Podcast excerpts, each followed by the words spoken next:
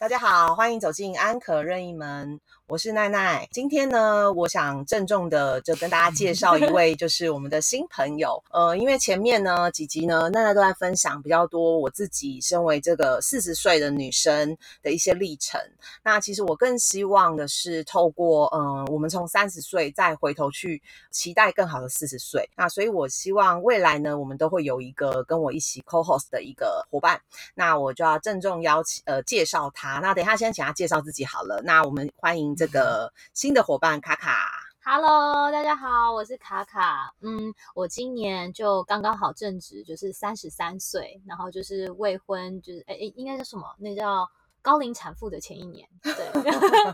然后呃，我自己本身是就是留学，就是留英回来的留学生这样。嗯然后呃，我曾经因为我们今天要讨论的议题嘛，所以我就大概想一下，我曾经有交过大概四任男友，然后对长期的男友是大约交往了十年。哇哦，对，是就是纠缠时间大约长达十年，纠缠十年对对对，OK。对，然后所以是你大学的时候的男朋友对吗？我大学哦一年级交了我人生第一个男友，然后班队吗？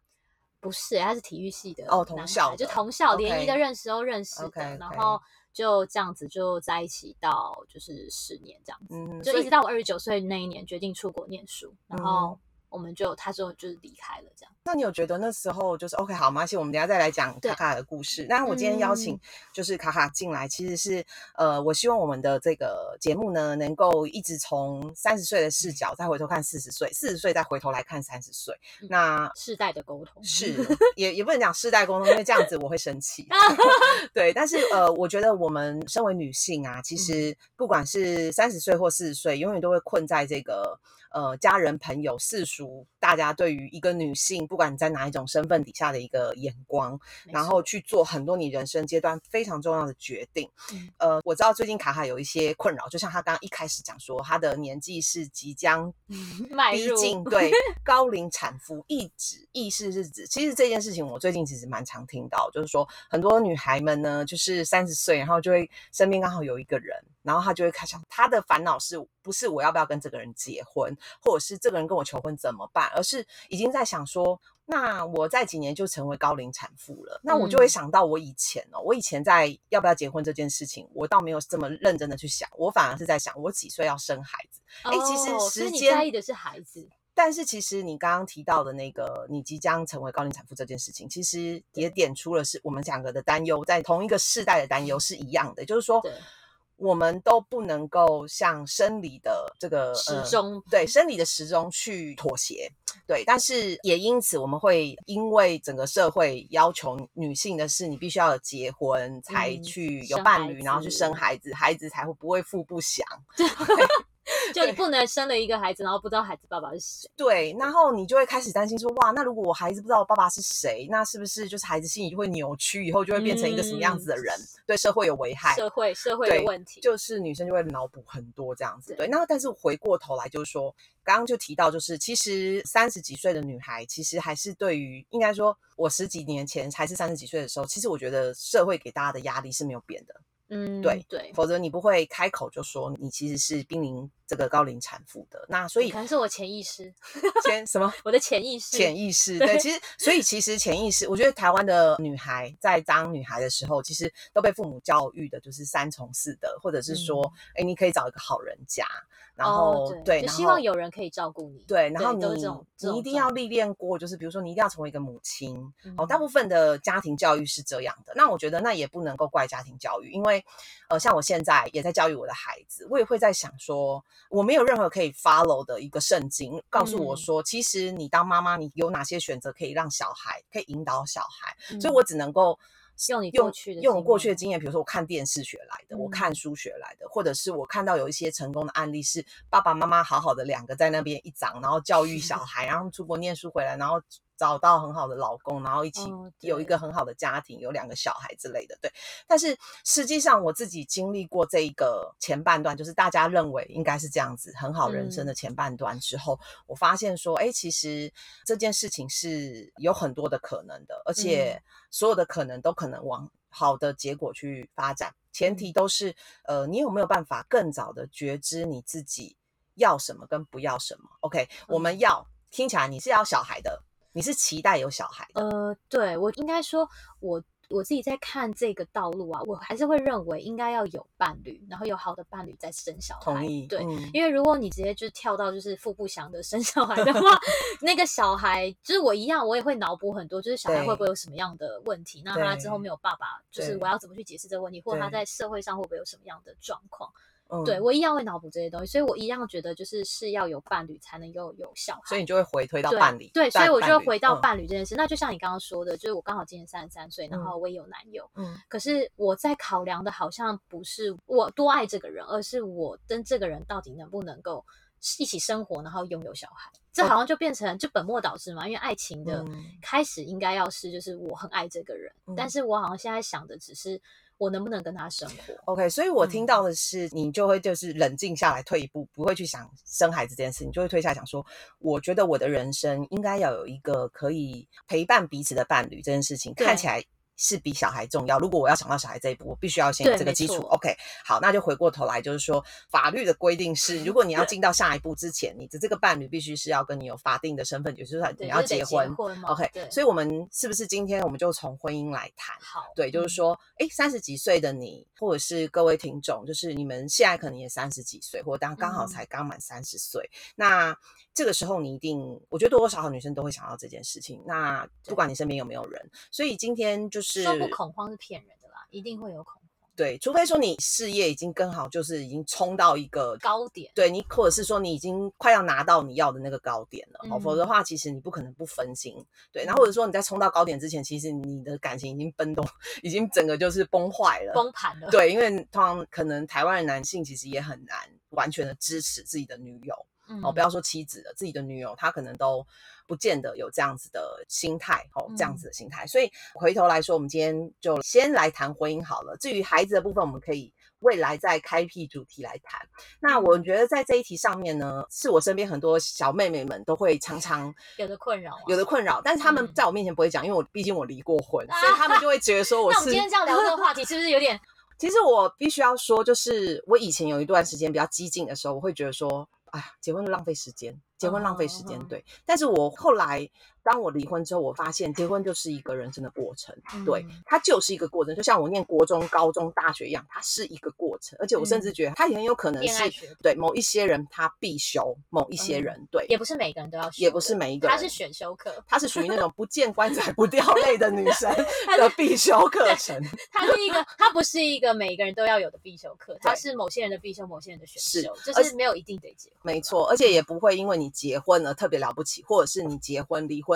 了也特别了不起。我觉得每个人的状态本来就不一样，所以今天就要很赤裸的来看，就是我不想要用正面表列，因为我觉得正面表列很会让一般的女性更容易迷失在婚姻这一题，还是因为市场机制的关系。所以我今天想要，嗯，呃，可是其实我觉得就是市场，其实好像想结婚跟要去做结婚这个动作，或是觉得有压力这个东西，就是整个社会嗯氛围给的嘛。嗯就像我刚刚就是前面有提到嘛，就是我嗯弟弟嘛，我嗯弟就是属于就是。我弟是属于那种就是在成长过程中就是比较走偏的一个小孩，可是然后他从来没参加过什么家庭聚会，嗯然后就我印象很深刻是有一年，反正他就结婚生小孩了，嗯然后我们一起去参加家庭聚会，哇，他瞬间在家庭聚会里面就变成了一个成功人士的感觉，就因为他有小孩。对，就是我觉得好像所有的家族或亲戚，他赋予这个结婚的意义是一个一个 milestone，就是好像你你是你拿到了一个什么样的 milestone，然后是你成功了。是，可是没有人去在乎，就是人的个人成长。我们的社会氛围不在乎人的个人成长，我们社会氛围在乎的就是你有没有，就是哎结婚生小孩啊，你有对没有就是达成某些就是他们所谓的期待的目标，你赚了年薪多少啊？对好像那才是所谓的。嗯，我们说的就是 milestone，可是你嗯个人的里程碑，没有没有人真的很在意。所以这样的社会氛围底下，我觉得女性的压力就会特别大，因为你看，就是我们的卵子有年限嘛，就是、嗯对我们卵子有年限嘛，可能一个嗯男性或许他的压力没有像女性这么大。我觉得女性的压力来自于就是那个卵子到明年可能就会越来越老，嗯那你怕会生不出好的小孩，可是你嗯身边可能又不一定有好的人。对我，其实我身嗯边有很多的人是觉得、啊，已经三十四岁，那不然就先找个人结婚生小孩好了。我身嗯边其实有人是这样子，就是他为了要有小孩，他就、嗯呃跟身边这个人结婚了，不是因为他很爱这个人，或者是他觉得这个人是可以一起生活。其实我当年就是这样，真的假的？对我就是一一个我很想要有我自己的小孩，然后我当时的男友就跟我求婚，然后我嗯也嗯，那我也没有什么理由拒绝他，然后而且嗯他又弄了一个很，我觉得有一点对我来说有点盛大的一个求婚的仪式，对嗯那也不得不说 yes。对，所以我就我就我就同意了结婚，但是那时候反而很妙，就是我的家人并没有那么支持我，因为他们就觉得我不是那么适合这个人，原因也是也有可能是因为我的原生家庭，其实我我我父母亲也是离婚的，嗯，对，那他们其实会担心，对，嗯。但是我那时候其实决定要结婚之后，我就已经告诉我自己说，那我就应该要把结婚当成是一个过程，而不是一个结果。嗯，对我觉得唯一不可逆的结果就是孩子，没错，对，嘛？好，这真的无法逆啊。对，我们今天先不要把话题扩太大，好 就是说，我们先确定我们先确定，对，我们先确定，就是说，现在这个市场机制是要求大家可能一定要有结婚这件事情才是完整的，多数啦，哈，多数，多数目对对是，对，但是有越来越开明了。有有，但是有一些是表面开明，我认为、哦对，就是当事情发生到你身边，比如说像我好了，未来我的小孩可能到了你这个年纪，我会不会也像你的妈妈或你的家人一样，成为那市场机制逼迫你们的其中一员？也有可能。我妈是会说，嗯，哎呀，不要结婚也没关系啊，现在结婚好像也是很累啊，很多人都离婚啊，但还是希望有个人可以照顾你。哦，对，它这很是基于这有点矛盾。对，所以这个就是另外一件事情，就是说，当我们决定不结婚，或者是我没有生小孩的顾虑的这件事情之嗯后，我们其实你会发现选项变很多。这对个我们下次可以开一题来讲。那对，呃，我想今天我们就针对就是结婚这件事情嗯好了。对，那我刚刚提到我想用负面表列，原因是因为我不想让大家越来越搞不清楚，说，嗯、那那你也觉得还是要符合市场机制，因为你觉得嗯结婚反正只是一个过程，不嗯是的。但有的人真的不需要把它当成必修，原因是因为你只要想清楚，你需不需要这一个过程。对，有的人不用这个过程，我就已经可以走到一一个很好的嗯啊有些结果。人没念高中也去读大学啊、是是，啊所以所以呃，我们在网络上面那个妈妈经里面的网络文章看到一篇，我觉得就想要直接用这一个十大不能当做结婚理由的排行榜，我觉得它里面列了十大的理由，非常的值得大家一起呃拿出来讨论的。嗯嗯那这个是来自于就是妈妈经二零一九年的文章，那他在谈啊，很多女生结婚是因为冲昏头，对，但其实男生也有可能是，像我当时我就觉得我前夫是冲昏头。真的假因为的？因为他那时候可能他哦他的逻辑是因为我那时候有问他说，哎，你现很在会求婚，对你为什么想要跟我求婚？他就说他觉得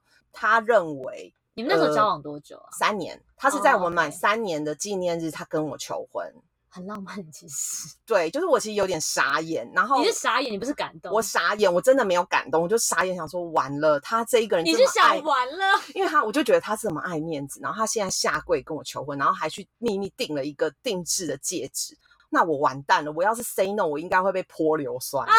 我跟你说，我心里的声音真的是这样，但是我那时候所以你那时候其实不是喜悦的耶，我并没有喜悦这件事情很欸，而且我告诉你，我那时候他跪下来之后，他问我就呃 Will you marry me？，对的时候，我居然不是跟他说 yes 或 no，我第一件事情是跟他说，如果你不爱我，请你跟我离婚。什么？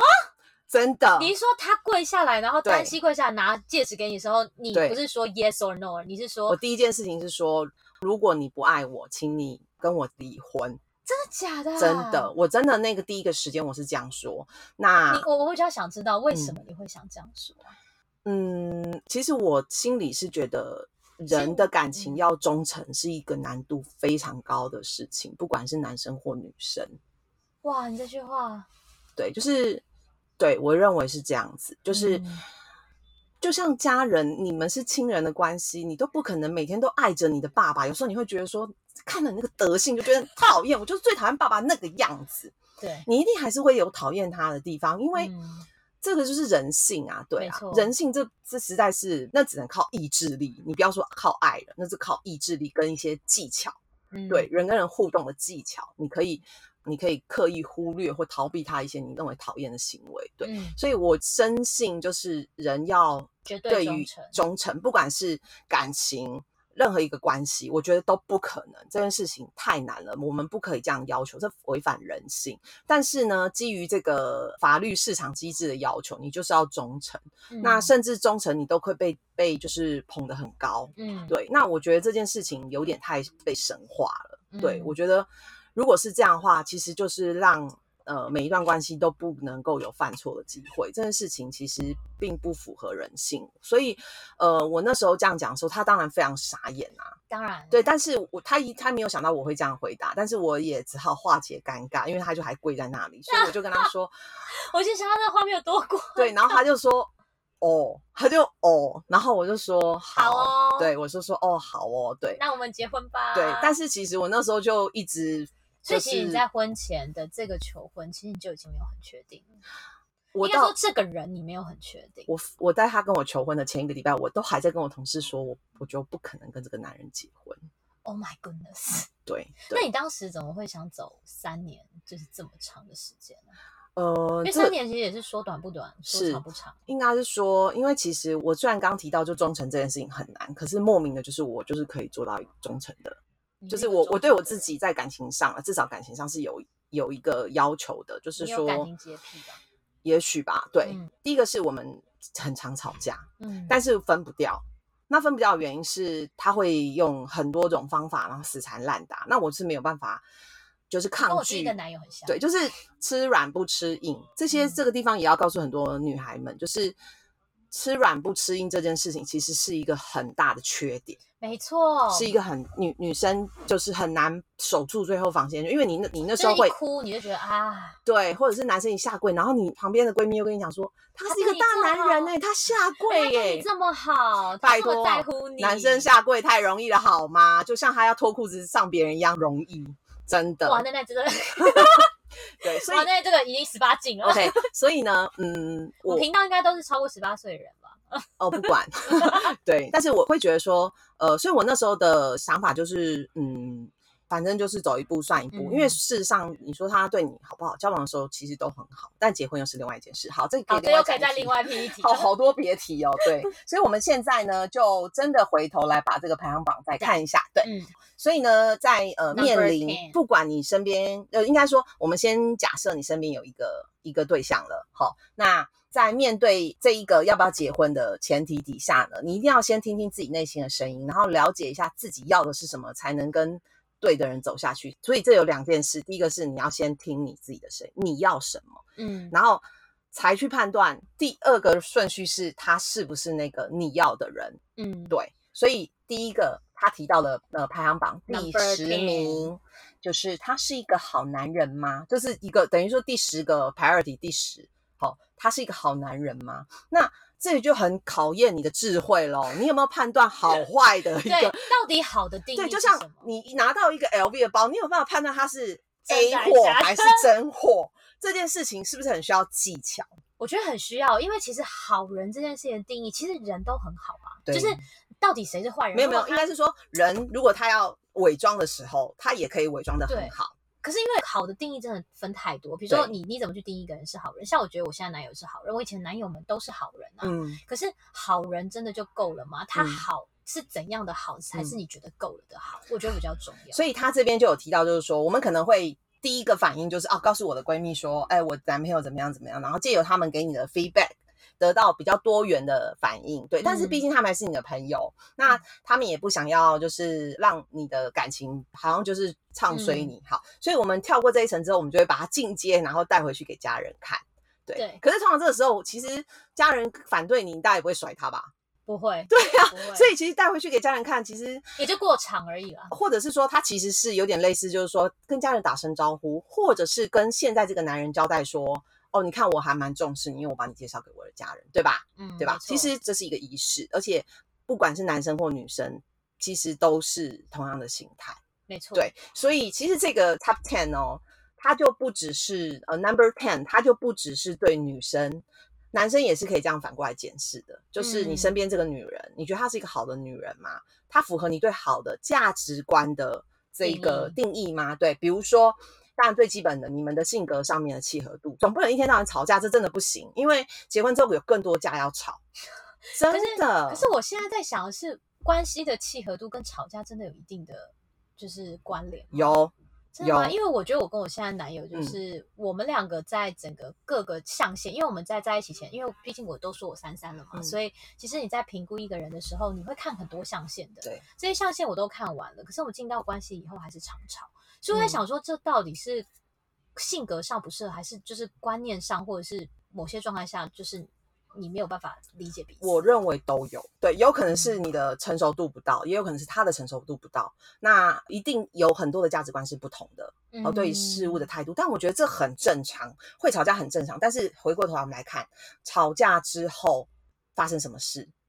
他做了什么事发生什么？事？比如说，哦因为吵架一定是事件，对，我们不可能会为了一个长期的观念去吵架，但是因为观念反射出来对某一个事件的看法，男女之间就会吵架了。好，吵架之后的下一步，彼此做了什么事情，有没有让你舒服，继续往这个关系进去？嗯呃，比如说我今天为了一件事情跟你吵完，比如说挤牙膏嘛，这最大家最讲经典的案例嘛，就是挤牙膏。好，OK，你从前面挤，对大家挤为了挤牙膏这个方向这件事情吵架之后呢，我们还是要住在一起，我们还是继续挤同一条牙膏。那为了避免，或这个男人有没有为了避免再为了这件事情跟你吵架，他做了什么改变？比如说，他就买了一条自己的牙膏，对，或者哦是诶没有，是你去多帮他买一条牙膏，嗯对，如果今天是他去买了一条牙膏，或者他跑来跟你说：“宝贝，我们不要再为了这件事情，我以后会配合你的。”我觉得如果用这个案例来讲的话，诶，他就比较靠近一个我所谓的好男人，因为他会为了我，为了我们避免我们再次吵架，而去做出一些调整。嗯对所以这件事情是，我觉得他的背后去看他是不是好男人这件事情。我，就突然觉得我可能不是个好女人，糟糕。就是 一个人他为愿意为了一段关系妥协，或者是保有弹性到什么程度？哦，对，因为人就是有弹性，只是 只是我愿意为了一个关系谈到什么程度。嗯，对，就像工作上也是，我们工作上也会有很多妥协。那我哦为什么对为了这份工作愿意妥协这么多？那个背后的原因是因为，OK，他可以给我其他的 benefit、嗯那我觉得每一段关系都是一样，所以我认为在好所以你的好的定义其实是那个弹性，就是对方能够愿意。嗯，就是他不是单纯的包容，而是他有动脑筋去想。哎，我们今天在线上面有不同的观念、不同的观点，甚至吵架的情况之下，嗯，我该怎么去避免争执？嗯，他有动脑筋去想，而不是只是说好，那我就不要跟你吵。嗯这个就会变到另外一题，就是你们以后结婚就是进入婚姻失语症，哦就是进入另外一题对，这了个。是另外一题。对，但所以我就会想，诶哎哎，哦，对不起，对不起。奈奈的手机对讲到激动到掉下去了，所以我就在想说，呃，这件事情是一个你们可以去检评视的的 OK，所以就回头去想，最近一次跟你的伴侣吵架是什么时候？为了什么事情？这件事情你们为了这样类似的事情吵过几次？但是、好，但是你们两方有谁为了避免再吵一次这个架而去改变了什么？你这是你可以去想的。如果你想一想，你发现说，哎、是都是对方在改变，那我是不是真的是一个坏女人？哦，这也是另外一题，因为呃，你不愿意为他改变，maybe 他也不是那个对的人。我们可以往下看、排行榜里面有没有对，所以契合度这件事情跟彼此的这个性格，然后他的一些嗯态度，是不是在光吵架这件事情，你就可以先去检视这件事情。好，那我们来看这个 number nine。到这个年纪不能再玩了，就像刚刚卡卡讲的，对，就是你觉得哦不行，我的卵子已经过了最佳的赏 味期对，卵，子要过期了。我觉得很多人都有这个问题。对，因为我想你身边应该很多同很学都有多。我前几天才有一个朋友传一个简讯给我，她跟她男友交往今年第三年，嗯她传了一个非常非常沮丧的简讯给我。她说她觉得她不能再等了，嗯，因为她觉得这男生就是整个工作的状态上，就是他一直没有到达她的期待。OK 对她说：“我觉得我不能再等，我很想跟男友说，就是我没有办法再等你了，我要嗯去找一个可以跟我结婚生小孩的人。OK，我觉得这是很多很多女生到了我这个年纪都会有的困扰。其实我觉得这件事情呢，我可以给各位，就是我曾经也陷入这个困扰，然后所以我就结了一个婚。我的结论就是离婚比结婚还要更难，相信我。嗯，对然后。对，然后离婚比结婚更难。然后受孕比呃结婚要容易。我觉得一个女性要受孕，对，所以我我们先回过头来讲这个技术性的问题，就是说我怕我的卵子，或者是我怕我以后老了生不出小孩，或我生小孩要接受很多磨难，对。那这种就有两个说法，一个就是命运说，命运论，就是说啊，我的人生就是要随缘，我就是没有这个时候没有遇到一个人。那或者是说，嗯，没有，我就是不管父亲是谁，我先一个生一个小孩再说。我当时比较是 走这个倾向，就是我确定说这个人跟我在一起，然后我们生了一个小孩，这个人可以跟我一起抚养小孩，就是我们的经济能力是可以共同抚养小孩的。我当时的想法就是就这么的简单，对我逃避了这个人是不是一个适合我的人，跟我自己要什么样一个男人，我逃避了这个，所以我未来还是需要为了这一题付出代价。但是呢？技术性的问题就是现在有这个冻卵的技术，哈，回过头来就是一个很成功的案例，就是志玲姐姐嘛，她就是有冻卵，OK，所以她就是在她确定冻卵之后呢，一冻下去之后，她完心无旁骛的去追求她的事业。哦，直到他遇到一个他认为对的人之后，他再把他的 卵子领出来，然后再去准备受孕。我好像可以去冻个卵了。对，但我知道就是说冻卵这件事情其实是呃，它它的成本其实有点高。对，可是你换现在要十万吧？因为当然我知道大家都不是志玲姐姐赚那么多钱，可是呃，我认为就是回头换一个角度去想，至少我们女生还有一个一另外一个 solution 可以去冻卵。你懂我意思吗？怎么冻？什么都没有，就是你可以选择冻卵啊，你不会想说三四岁然后这卵子就没用啦。对啊，对啊。然后还有就是，呃，我觉得你要。有一个很强大的心态，就是说你不一定需要靠生孩子去证明什么事情。对，就是我觉得大家只是怕有遗憾，就是大家会担心这个时间，就对大家都会说哦，没关系啊，没生小孩好像也没关系。可是有时候你可能在我们这个年纪的时候，我还不够成熟去想这件事，就是说遗憾没有成为一位母亲吗？对，就是比如说我现在觉得哦，没生小孩没关系，可是我不知道过了十年后、二十年后，我的心态会不会改变？所以我才说冻卵，我觉得是一个蛮好的。大家会怕有遗憾，所以大家在这个时间点踌躇不前的原因，是因为我觉得男生比较幸运，是他们没有这个问题，他们的精子好像就是。就任何时刻都可以，就是弄出一个孩子。可是女生不一样，你到三十三岁的时候，对，三十三岁、三十四岁、三十五岁你没生小孩的时候，你开始就会有焦虑感。嗯，对。然后你的焦虑感会让你有错误的判断。OK，对，就是他会引导你会做出错误的判断，因为有点像是你当时就是你为了想生小孩，对，你没有去思考，就是那个人到底适不适合你，或他是不是你要的男人。对，所以或许冻卵会是一个很。很好的方式，因为你可以心无旁骛的去想说，你可以把这个因素挖掉，然后你可以心无旁骛的去想说，这个男人到底适不适合？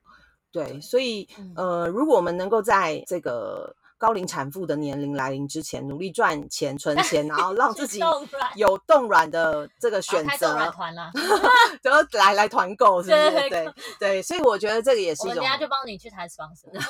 这也是一种方式。就像上次，嗯，我们邀请到那个哎，我问你的 Jingle，然后他来聊的是他决定他不要生小孩，嗯，对。那那时候他就对，但是他那时候有谈到，就是选择不生小孩跟选择要不要生小孩的决定，其实对他来说是更困难的，嗯，对。就是你已经认赔杀出了，对。可是他也因为这样，真的有更多不同的选择，所以这个我觉得都是因为他只写了以后，他可以看到更多。对，我觉得这都是开放，就是你做了另一个选择，他一定都有另外一条路可以走。没错。对，所以，我呃，我觉得这件事情就是好，我们现在至少有一个冻卵的一个选项。那我们下次可以邀请这个冻卵的业者来来询问一下。我突然觉得很多问题想问他，顺便问他有没有 sponsor，来询问一下，就是说，哎，冻卵大概是一个。有些什么样的条件？哪怎样的女孩，或者是几岁开始你考虑冻卵这件事情？而且我认为冻卵可能也有一些心灵层面的事情需要解决，所以这件事我觉得未来都是可以在节目上面再深度探讨的。OK，再来我们就要看这个第八名排行榜第八名，你所有的朋友都在准备结婚，这个就是你打开飞速会有的感觉。对，因为大家就会开始晒，然后他们就会跟你讨论下约下午茶出来约说，哦，我现在选这一家拍婚纱，我们要去哪里度蜜月，然后哪一套你陪我去挑婚纱，你有去吗？你有陪人家去挑过婚纱吗？自己很好的朋友，当然一定有陪他们去挑婚纱。对，但是我我自己觉得就是。这个东西你自己身边的朋友，你只会想祝福他。嗯，这个我觉得我还不会被牵动。可是被牵动，可能是你打开 Facebook 的时候，所有人都结婚生小孩，你就很怕说你落单吗？对，就那感觉，你会觉得你好像就是是不是自己有什么问题？我觉得很多时候你听，我觉得这也是听到别人言论上会有的感觉。就比如说，我跟朋友聊天，然后朋友在说：“哦，我老公有一个姐姐住在家里，然后现在还没结婚，他很乖。”就是你你知道，对对对，就是这种言论。种结论。你知道这种言论吗？就是嗯他没结婚也没对嗯象，他很乖，嗯就是好像到了一定的年龄，你没结婚没生小孩，然后你没男友，哦，就很怪。你又不了解他，你就这样。对你懂啊？所以这我觉得这个东西就就跟这个有 related，就是大家都在准备结婚，跟你看到就是好像大家对于没结婚的那个想法是这么的这种反差。所以我们现在就会进入到一个，就是这一个排行榜里面，我觉得最受用的一条，就是你不要因为所有的朋友都在准备结婚，所以你就会进入那个情境，觉得你是不是落后，没并不是，这不是一场赛跑，幸福不是大家都在同一个起跑点上面，也没有所有人的终点都长在同一个地方，真的。幸福不是在同一个起跑点上，没有，所有人的幸福都不是在同一个起跑点，你的终点也不是在同一个地方，没对，所以我们千万千万就是这个排行榜，哎，当这一条我觉得就超级受用，就是我们嗯千万不能够因为身边的人都在准备结结婚婚这件事，难道身边人都在准备离婚，你也要离婚吗？不是嘛？哦，对啊可能之，后也会这样吧。就啊，你离婚了，我，还没离耶哦，对对对赶快想想要不要离一离。对，所以呃，这个部分我觉得是一个很好的一个呃，大家可以参考的哦，就是说你嗯千万不要因为身边的姐妹都已经结婚了，我觉得这个是这个就是那个就是同才压力，嗯，就是当你身边越来越多人结婚的时候，你就开始会有这种同台压力。其实我在国外的时候没有这个感觉，嗯，我在国外比较不会这样，对我在国外的时候完全没有这个感觉，就是嗯大家比较在意的可能是你个人的生活或者是你个人的成就。大家在聊天的时候，可能聊的比较多是这些。可是嗯当你回到台湾，就是我从英国回到台湾的时候，我有个很强烈的感觉是，大家聊天的时候是是在问你说：“哎，你最近有交到新的男友吗？嗯哎、那你交到男友有没有考虑要不要生个龙宝宝啊？”就是嗯大家的话题就是怎么样都会往那边去、哎、就是好像你不结婚，你不生小孩，你很难参与大家的话题，对就是好烦哦。对，就是会哎、有这个我教大家。一个方式，就是小孩真的很可爱，然后结婚也真的很美好。那我认为为什么结婚是一个过程，就是因为至少我结婚可以体验那种挑婚纱啊，这种嗯幸福的感觉，你懂吗？因为很有哦，所可能，以就是就是你之后还是有这一块，就是对对对对快乐对，你你沉的感觉你就沉浸在这个快乐的阶段。嗯哦，因为就像我刚刚提到的，呃，有有求婚，所以求婚仪式很重要，它也大概可以让我支撑个我的婚姻大概一两年。但是你一想到这个结婚这件事，就求婚这件事情，就想好吧，反正就是觉得难以忍受，所以想说啊，好，对对对，有时候觉得说啊，他都为了我就是求婚这样，然后再的话就是拍婚纱什么的、哦，他不会为了呃婚纱我多挑几张照片，他跟我计较，好吧，就再撑个半年，就是其实这个都是一个 身为这些东西好重要，各位听众，男性听众如果听到的话对，求婚要办大一点。对，我觉得这样就是，如果你是会有这种同才压力，或者你想要就是呃能够参与大家身边人的话题的的女孩们，其实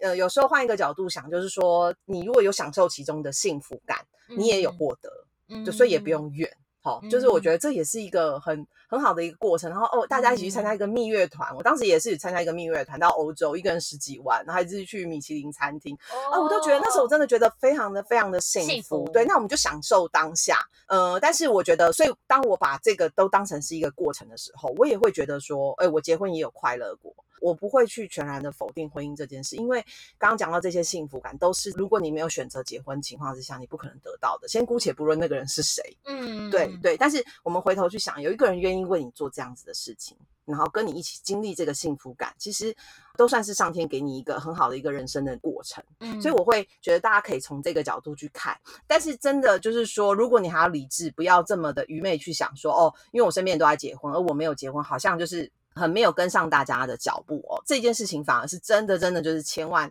我反而觉得他应该是 number 嗯 one，你知道吗？当然，虽然我不知道 number one 是什么，对。那后面我们还有七名，那今天的节目时间其实已经有点长了，所以呢，我觉得我们可以在下一集节目再继续跟大家把这个排行榜讲完。那今天的节目我们就先到这边，然后呢，嗯大家可以期待我们下一集的节目，接着把后面的七名的排行榜的内容呢继续听下去。如果你们喜欢我们今天的节目的话呢，欢迎大家到留言区或者是评论上面呢给我们五星好评。那今天呢就谢谢卡卡，我们期待下一集喽，谢谢，谢谢大家，拜拜拜拜。